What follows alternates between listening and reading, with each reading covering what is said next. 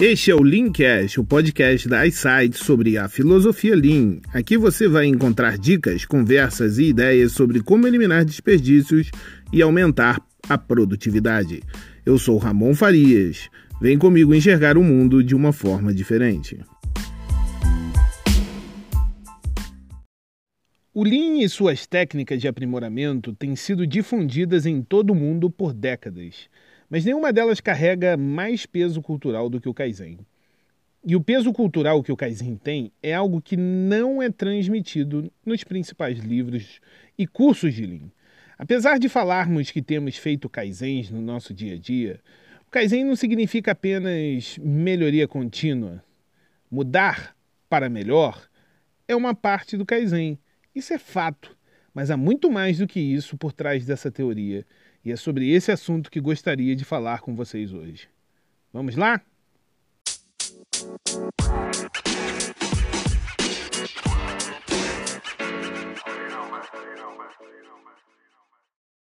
Ono aplicou a teoria do Kaizen para ajudar a Toyota a alcançar níveis de sucesso sem precedentes. A Toyota foi apenas um estudo de caso que ilustrou o poder do Kaizen.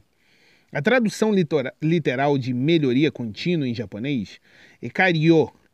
Isso é algo que você obtém externamente, através de investimentos materiais e financeiros, ou confiando apenas em técnicas que outros aplicam para resolver seus problemas. O Kaizen de Ono é mais pessoal e ocorre em sua própria mente. O Kaizen poderia ser melhor traduzido como autodesenvolvimento contínuo. Aqui podemos ver uma clara distinção entre os dois conceitos, melhoria e autodesenvolvimento. É por isso que, mesmo nos Estados Unidos, os funcionários da Toyota costumam dizer Kaizen em seu original japonês, ao invés de tentar traduzi-lo para o inglês.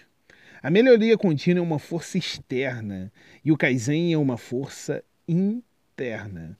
Novos equipamentos, instalações ou outros investimentos e metodologias podem ser melhorias, mas não são Kaizen. Kaizen é um processo em sua mente de reviver seu potencial inato como ser humano, desenvolvendo uma forte força de vontade para romper aquilo que chamamos de status quo. Antes que essa definição comece a soar como um misticismo ou uma parada dessas de coach que estão na moda, vamos ver como o Kaizen é realmente alcançado. Esta não é uma simples questão de pensamento positivo. De certa forma, é exatamente o oposto. Porque a fim de alcançar o Kaizen, você tem que se responsabilizar e reconhecer suas lutas, bem como as emoções negativas que elas provocam. Isso está longe de ser algo derrotista, mas é um ponto de partida para a mudança. Sem aceitar essa luta interna, você não terá motivação para evitar a derrota no futuro. É muito comum nas escolas e empresas japonesas as pessoas se reunirem no final do dia para comemorar o sucesso, mas também para reconhecer as áreas que precisam ser melhoradas, mesmo que tudo pareça ter ido bem. Essa prática é conhecida como Hansei. É a prática da autocrítica que alimenta o Kaizen. Hansei inspira você a sempre ver o espaço para o autodesenvolvimento. A imagem, por exemplo, de uma escalada nos traz à mente uma boa analogia para isso. Imagine que você acabou de chegar ao cume de uma montanha muito alta.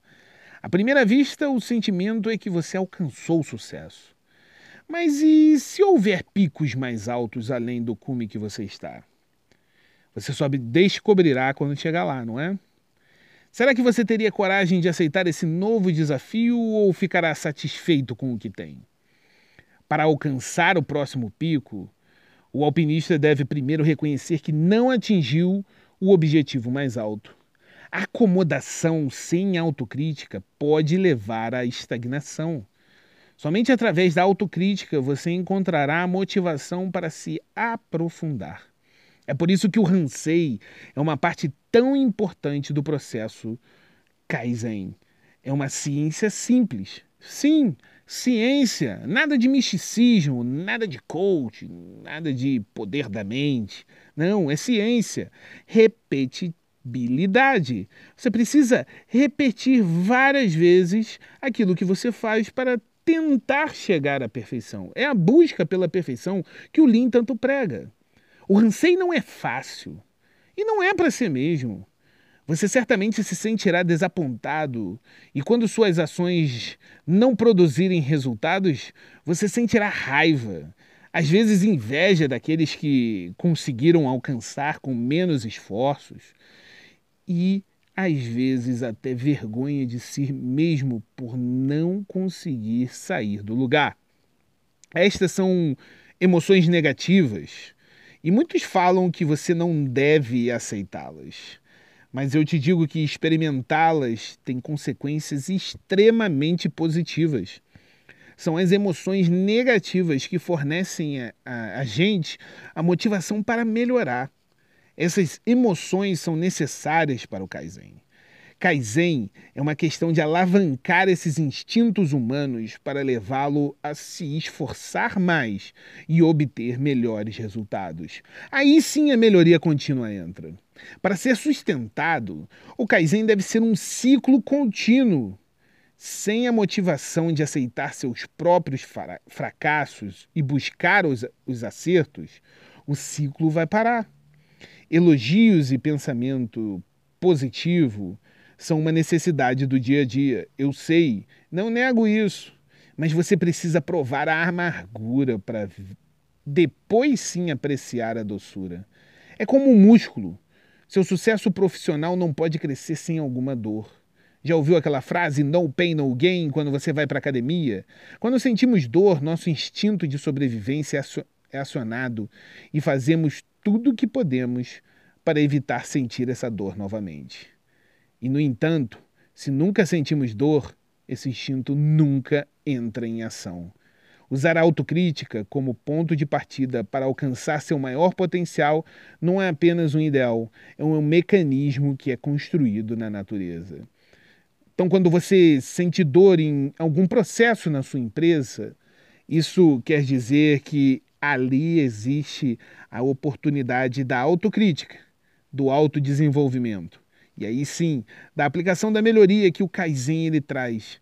Mas não só a melhoria por melhoria, mas sim através de uma grande reflexão daquilo que se tem feito. Para muitos, o Kaizen é um objetivo, uma melhoria contínua apenas.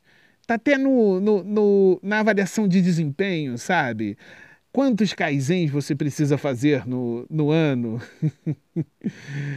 Para a ONU, Kaizen era como ele desafiava a mente dele, como ele vencia os próprios obstáculos, como ele negava a satisfação das conquistas e ia em busca de um novo desafio. E para você, o que é o Kaizen? O Kaizen deve te desafiar a sair do status quo que você está, da estagnação, e chegar a um novo nível, a um nível bem mais alto um grande abraço e até a próxima.